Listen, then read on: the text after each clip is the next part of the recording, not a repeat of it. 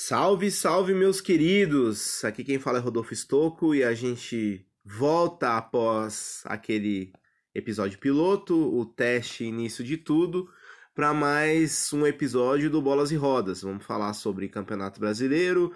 O líder segue vencendo, o Palmeiras também segue na caça ao Flamengo. Né? Tivemos jogos bastante movimentados e bacanas aí nesse meio de semana. E vamos falar também de Fórmula 1, embora não tenhamos corrida nesse final de semana, a gente teve aí bastante notícias de bastidores que a gente vai comentar também nesse episódio. Vamos nessa?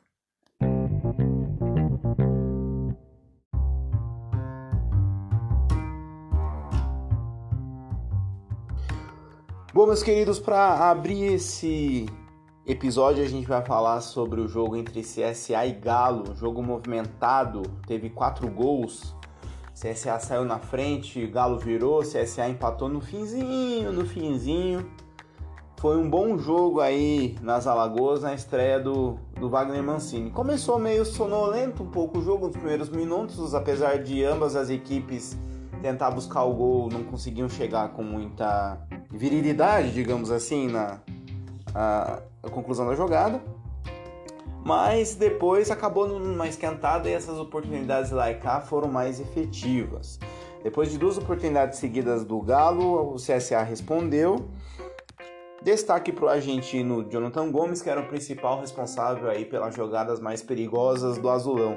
E o CSA foi aí para o intervalo vencendo o jogo numa bobeira do experientíssimo lateral esquerdo Fábio Santos, mais uma vez tomando bola nas costas.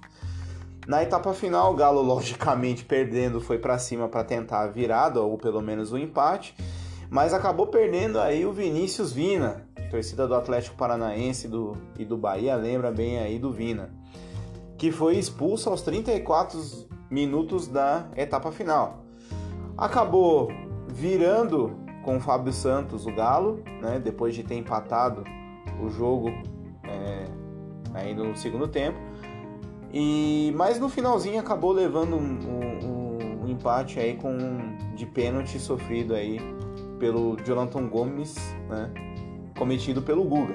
Dois pecados aí que o Galo vem sofrendo muito nesse ano. Se não é expulsão, é pênalti. E nesse jogo foi as duas aí no caso. Resultado continua ruim pro Galo, porque, né, como a própria diretoria já admitiu, a briga esse ano é para não cair, né? E... e, o CSA também segue sem vencer. A última vitória do CSA foi contra o Inter na penúltima rodada, rodada uma rodada antes dessa que a gente tá. que foi agora do final de semana. O Galo chega aos 32 pontos, mas segue em 11 e o Azulão aí segue com 26 na zona de rebaixamento no 17 lugar. Então, para a gente ver como é, a diferença entre o 11 e o 17 é tão curta, né? São seis pontos, são duas vitórias basicamente, né? Então, é pro Galo sim se preocupar. Próximo jogo do, do Atlético Mineiro é contra o Santos Independência domingo às 4 da tarde. Enquanto isso, o CSA vai para o Rio encarar o Botafogo no Engenhão, segunda-feira às 8 da noite. Abre teu olho, Galo. Próximo adversário não é fácil não. É só um daqueles que estão lutando pelo título.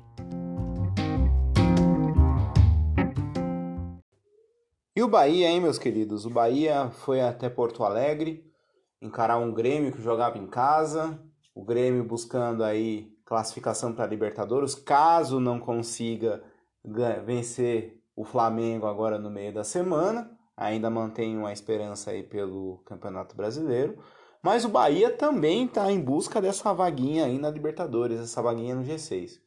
Sem vencer a mais de três jogos, aliás, sem vencer a três jogos, né? O time da Boa Terra foi para Porto Alegre para pelo menos trazer um empate, né? E conseguia isso até os 40 do segundo tempo, é, fazendo um bom jogo, se segurando lá na terra dos Pampas.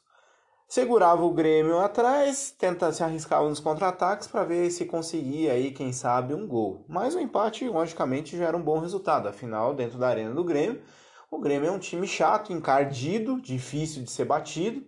Então, dadas as circunstâncias, também era um bom resultado o empate.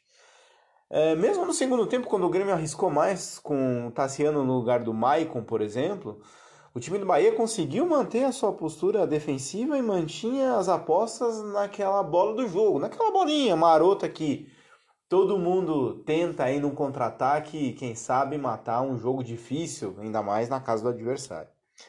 Numa dessas jogadas foi que o Marco Antônio, ao ingressar na área, foi tocado por Léo Moura. E Léo Moura, hein, perdendo a passada, depois também já de 200 anos de futebol, apesar de ser um ótimo lateral, multicampeão, mas também já tem os seus, as suas falhas aí nos jogos recentes. O árbitro, logicamente, foi no VAR para conferir se a anotação estava correta e confirmou o pênalti. O Arthur Kaique bateu e converteu para o Bora Bahia, minha porreta. E aí o Bahia venceu o jogo na Arena do Grêmio. Destaque para o comentário do Renato Gaúcho na coletiva depois do jogo, criticando logicamente o Bahia, mas estendendo essa crítica para os times brasileiros em geral, dizendo o seguinte: as pessoas jogam pelo resultado para se defender. E aí vocês, falando logicamente dos jornalistas, que são os críticos, deveriam se meter um pouco mais. Vou destacar quatro equipes que gostam de ganhar: Grêmio, Santos, Atlético Paranaense e Flamengo. O resto joga por resultados. Renato, meu querido, uma coisa é jogar feio ou os times brasileiros todos terem a mesma postura, e outra coisa é você jogar para conquistar o resultado.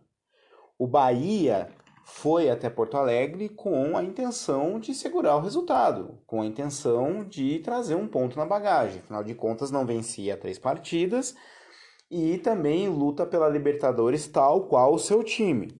E eu tenho certeza que o Roger sabe que quem vai para Porto Alegre jogar contra o Grêmio precisa ter uma postura diferente para não perder.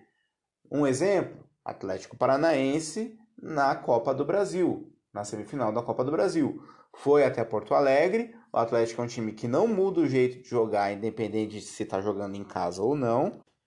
Jogou na sua forma de propor o jogo e, contando logicamente com a má atuação, acabou perdendo por 2 a 0. Então não dá para bobear contra um time contra o Grêmio dentro da arena do Grêmio. O Bahia sim foi para assegurar o resultado, mas também para buscar a bola do jogo e foi o que conseguiu. E bem ou mal, logicamente mais para mal, a qualidade do futebol brasileiro em geral não tá boa. Os times que foram citados como times que jogam bem é a mais pura verdade, mas é uma coisa é você confundir qualidade com tática de jogo. E isso foi a tática do jogo, buscar um ponto ou os três que o Bahia conseguiu aí nesse caso. Com isso, o Bahia chega aos, aos 41 pontos, fica em sétimo junto com o próprio Grêmio, mas o Grêmio ganha no saldo de gols e está em sexto. Bahia faz uma campanha consistente, apesar das três últimas derrotas aí, e quem sabe torcida do Bahia comemora no final do ano a volta para a Libertadores em 2020. Os próximos jogos, Bahia pega o Ceará no Pituaçu, às 19h30 de segunda, e o Grêmio vai até Fortaleza e encara o Fortaleza no Castelão, às 19h30 de sábado.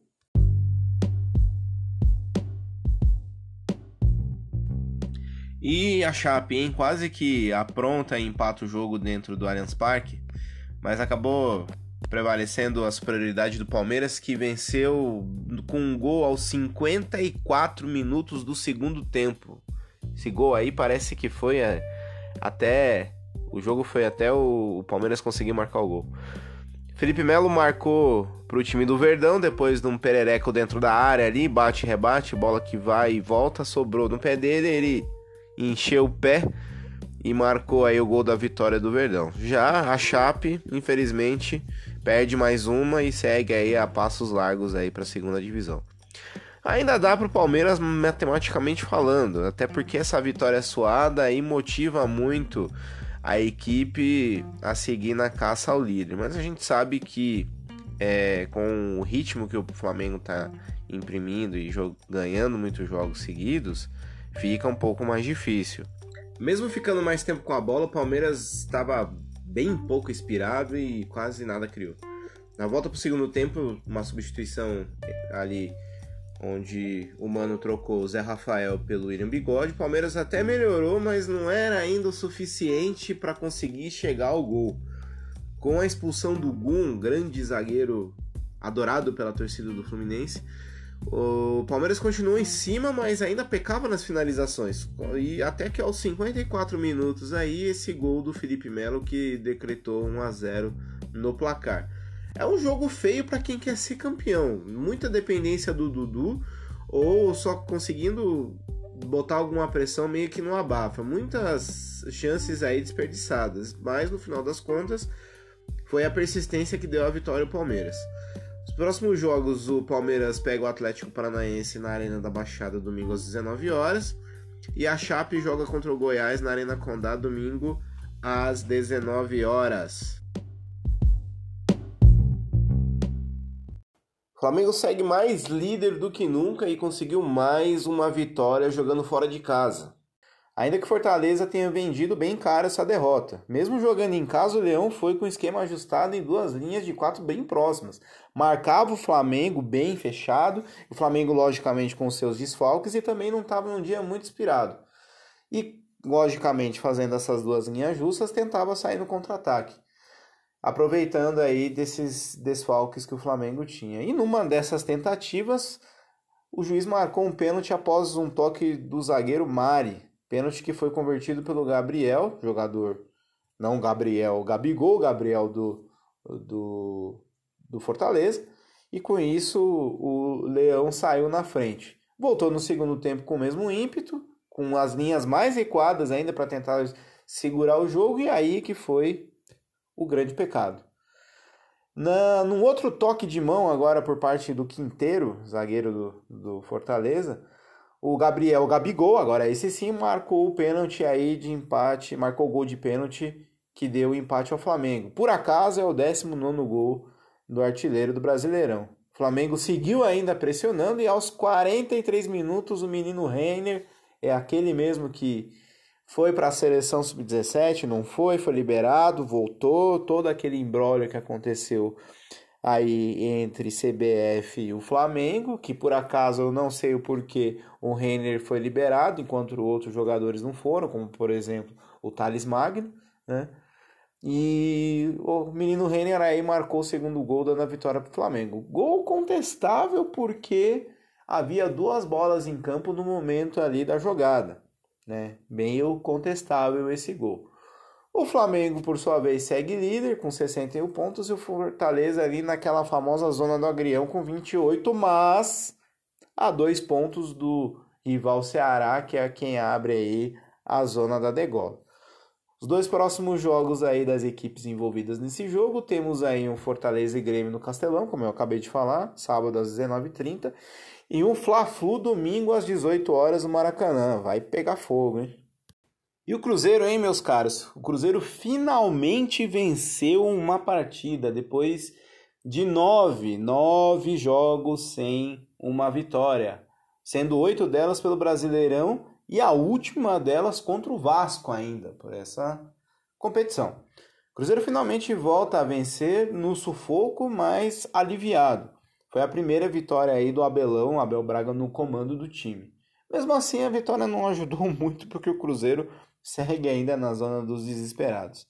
Já o Fernando Diniz e o seu tic-tac conheceram a primeira derrota aí no comando do São Paulo. O time de São Paulo totalmente sem inspiração, desligado, muitas tentativas de chuveirinho na área aí no final, para quem sabe, talvez quiçá conseguir um empate.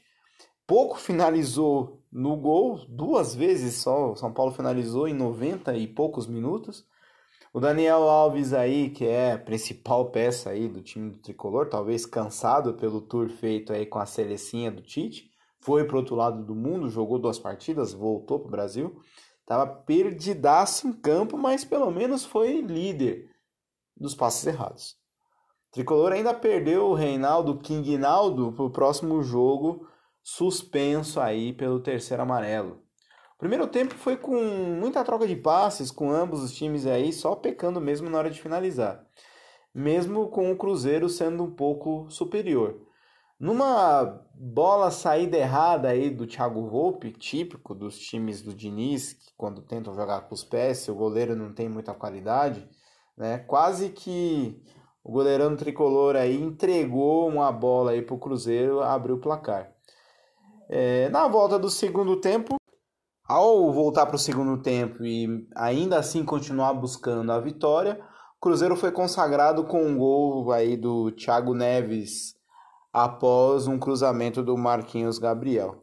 E terminou assim, um para o Cruzeiro, zero para o São Paulo. São Paulo perde a chance de voltar para o G4, segue em quinto aí com 43 pontos. E o Cruzeiro aí na porta dos desesperados, na, na zona dos desesperados, em 18º com 25 pontos. Os próximos jogos, o Cruzeiro vem para São Paulo encarar o Corinthians na Arena Corinthians sábado às 19 horas e o São Paulo recebe o Havaí no Morumbi domingo às 16 horas.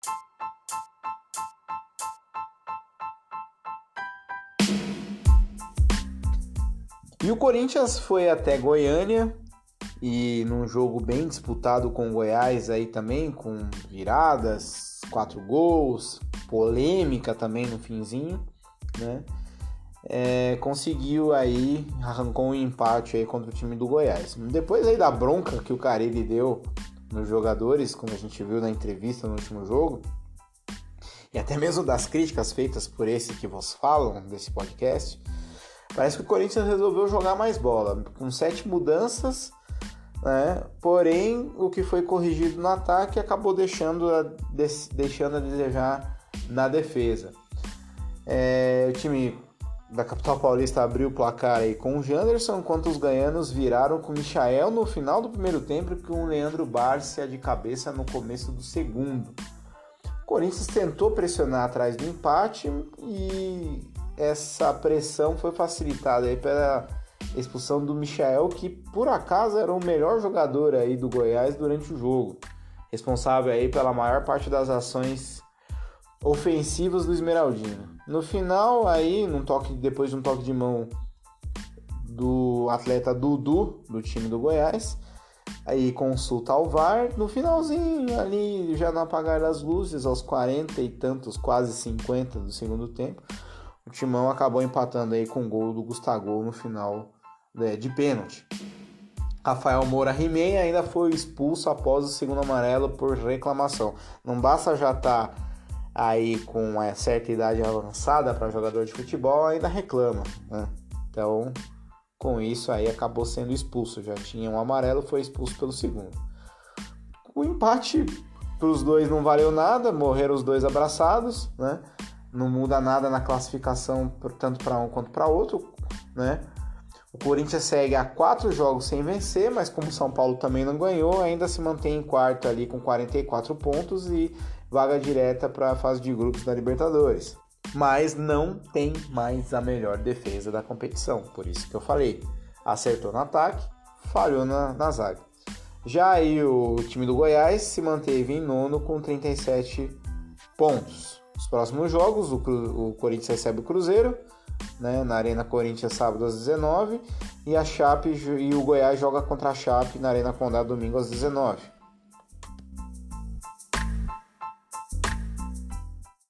E o que foi do Clube de Regatas Vasco da Gama sem Thales Magno? Thales Magno está com a seleção sub-17 para o Mundial da categoria que vai ocorrer aqui no Brasil, mas ainda assim o time do Vanderlei Luxemburgo conseguiu vencer o clássico contra o Botafogo num São Januário, mais uma vez empurrando o time. Com um dobro de finalizações, o time do Vasco teve muito mais chances de gol que o Botafogo. Foram 17 chances para o time Cruz Maltino contra 9 aí da Estrela Solitária. Suando em raros momentos ofensivos por parte aí do time de General Severiano. Começou o jogo a mil, explorando os contra-ataques, com dois gols em 17 minutos de Bruno Gomes e o Ribamito, o Ribamar. É, o Vasco conseguiu construir uma boa vantagem. Com um bom placar, aparentemente pensava-se que não haveria mais problemas. Mas o Botafogo descontou no escanteio aí após falha da, da zaga do Vasco, que não subiu para cabecear. E mesmo indo para cima na volta do segundo tempo, apesar da boa proposta de jogo isso por parte do Botafogo, com o repertório aí melhor aplicado pelo Alberto Valentim na sua volta, pagou pelo mau início e acabou não conseguindo melhor resultado. Pobre Botafogo. O Lucha, quem diria, hein? Luxemburgo recuperando o Vasco, como diz um vascaíno amigo meu, para quem eu mando um abraço. O Luxemburgo deu uma cara pro time, deu uma nova feição pro time do Vasco, que por acaso já é o 11 aí na zona de na, na classificação, a, a 8 do primeiro time que está na zona do rebaixamento e quem sabe chegando aí no bololô do G6. Já o Fogão, né? Quinta derrota no retorno, teve uma vitória só segue aí em 13º com 30 pontos. Próximo jogo do Botafogo é contra o CSA no Rio, como a gente falou, no Engenhão, segundo às 8 da noite. E o Vasco vai até o Rio Grande do Sul para pegar o Inter domingo às 4 da tarde.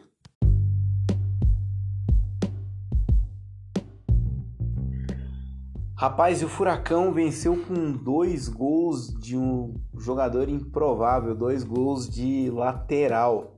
O lateral Madison que fez nesse jogo que ele faz no ano todo, e olhe lá, né? Com dois gols dele, o Furacão acabou vencendo de virada o tricolor nas, das Laranjeiras em pleno Maracanã. Maracanã que já virou uma segunda casa do Furacão praticamente. Ganhou, bateu o Flamengo lá, ganhou do, do Fluminense ano passado pela Sul-Americana.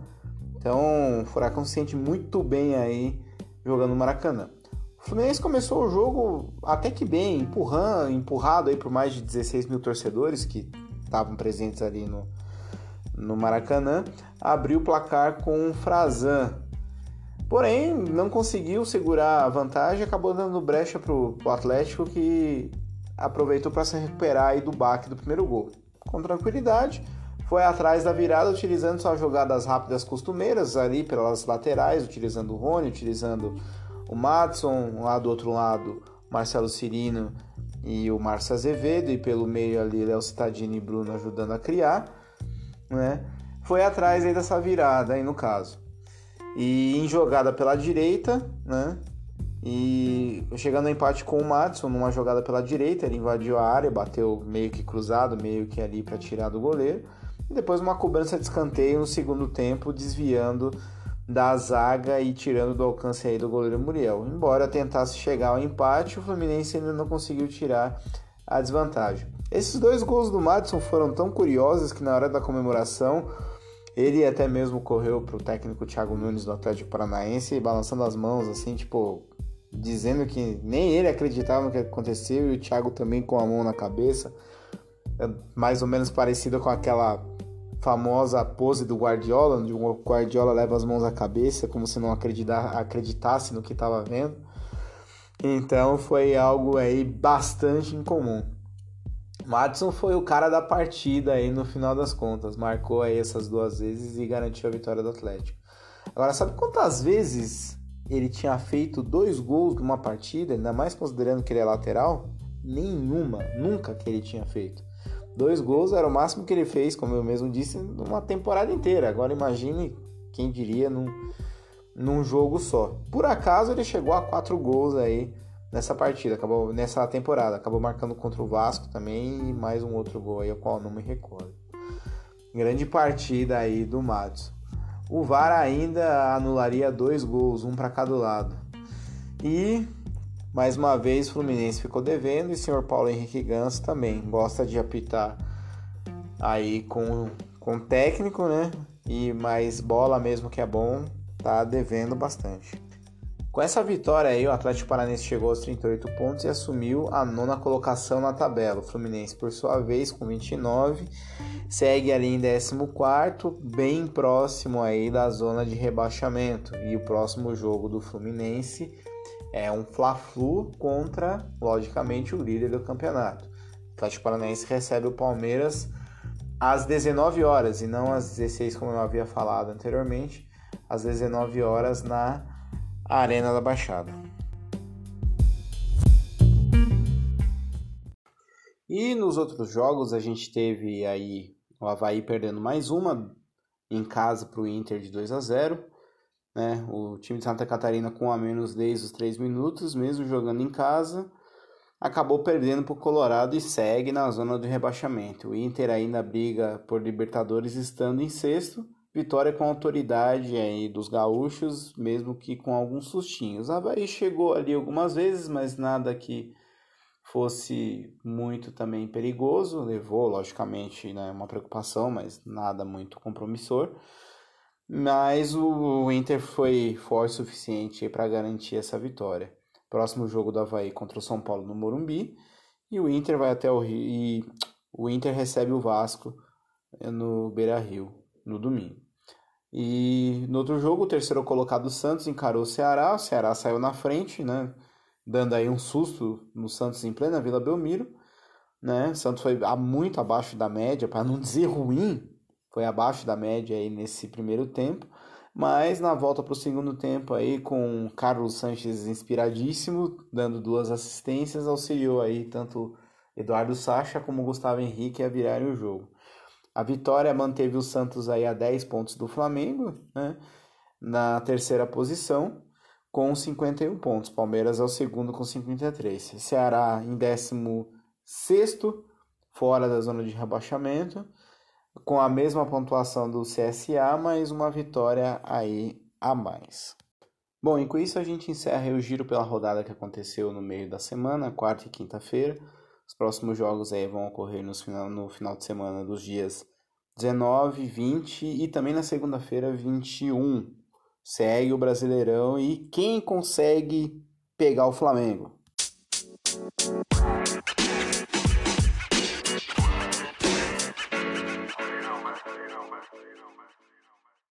Estamos de volta, meus queridos, para falar sobre Fórmula 1. Próxima corrida no dia 25, 26 e 27 de outubro.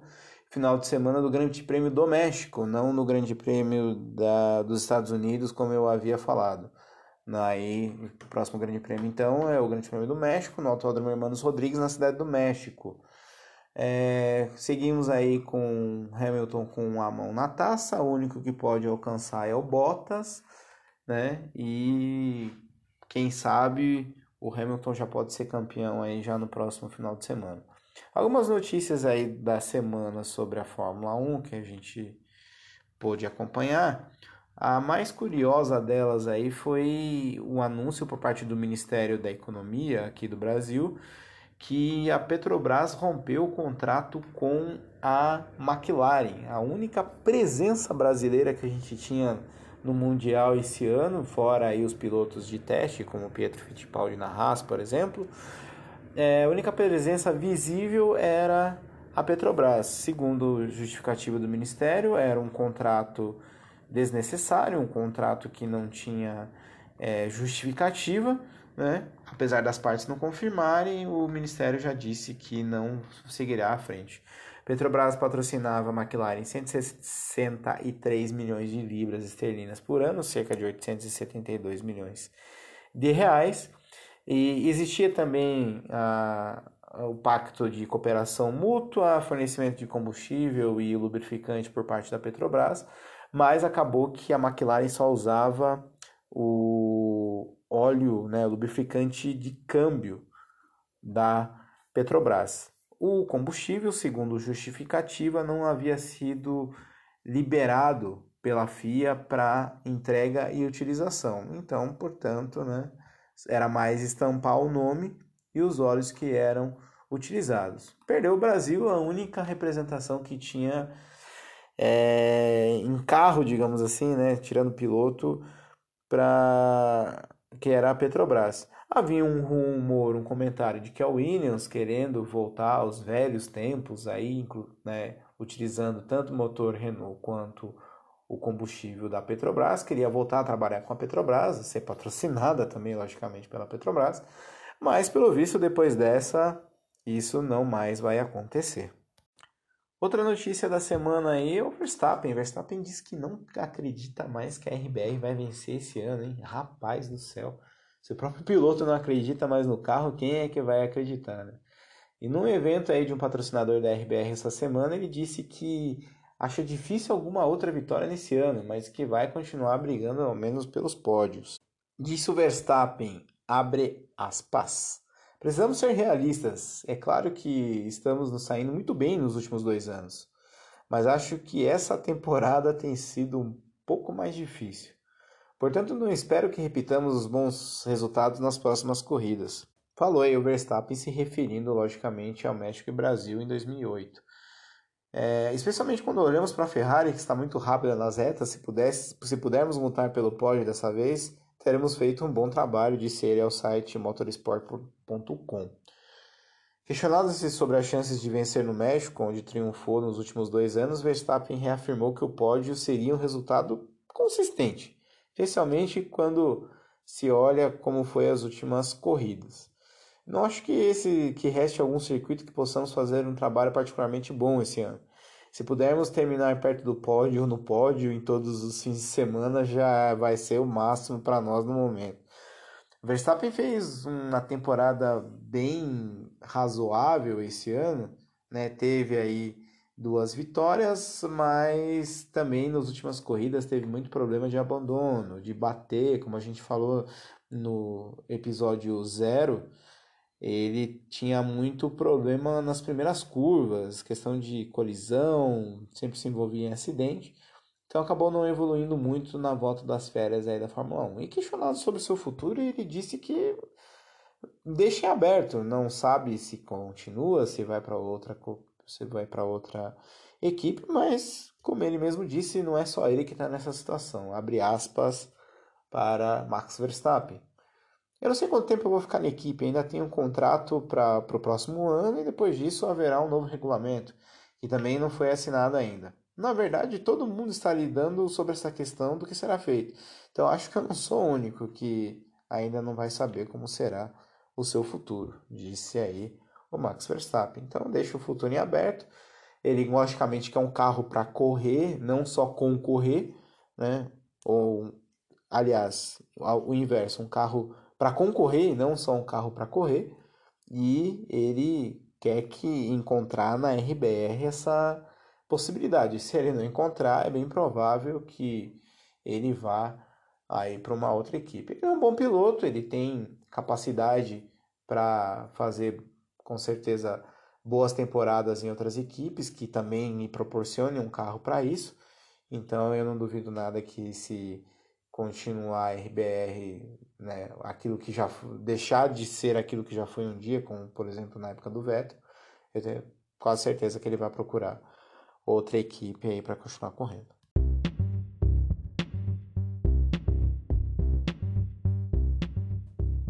E para fechar, por último e não menos importante, teve uma reunião da FIA esse final de semana aí. Se reuniram representantes da FIA e os representantes das equipes na sede da federação para discutir aí a questão da introdução das corridas de classificação na categoria para a temporada do ano que vem. Mas contudo, né, contudo, segundo o site Race Fans, a ideia não teve apoio unânime das equipes. E isso era um fator extremamente necessário para que se mudasse no caso. Mas, lógico, isso não engavetou a ideia para 2021 não tem a necessidade de, de haver unanimidade para que a proposta seja aprovada. E aí a alegação dos, dos, times, e é uma coisa que eu concordo, é que o aceitar a proposta tem o temor de que se aumente tanto os acidentes quanto os prejuízos aos carros apenas um dia antes da corrida. Então você vai fazer uma classificação um dia antes da, da corrida, né, digamos assim, de verdade, uma segunda corrida ou uma pré-corrida, ainda que de 45 minutos, com os pneus que queiram, da forma que quiser, com o acerto que quiser, ainda assim tem o risco de acidente, o risco e o, o pior, o, de, o desgaste das peças. A gente viu a Williams esse ano parando o GP do, da Rússia aí, mandando no Kubica parar no GP da Rússia, porque para economizar a peça, então imagina se você coloca mais uma corrida de 45 minutos, é mais peça que se desgasta e mais trabalho para as equipes e além do risco de colisão ou batida pouco antes aí da prova principal. Seria necessário a fabricação talvez de mais peças é, reservas numa época que a gente discute sobre é, teto de gastos, haveria mais gastos para se concorrer é, para se correr na Fórmula 1. A, a Liberty, só para a gente entender melhor a ideia, a Liberty se reuniu com as equipes no, no GP do Japão para discutir essa ideia aí de corrida maluca, quer dizer, de corrida classificatória é, para as provas em três etapas do próximo calendário, que seria na França, na Bélgica e na Rússia. No lugar do treino de sábado ia haver uma corrida mais curta, né, que não valeria ponto, mas que o resultado serviria para definir o grid de domingo. Seria uma corrida de 45 minutos, com a ordem inversa da classificação no campeonato, ou seja, o último no campeonato ia largar em primeiro, o 19 em segundo e assim por diante, né? Mas com todo, né, em todo ia ser inverso em todo o grid, não só nos 10 primeiros ou 8 primeiros. E aí cada um com seu acerto de pneu, não tinha obrigação de pit stop nem uso de dois compostos diferentes.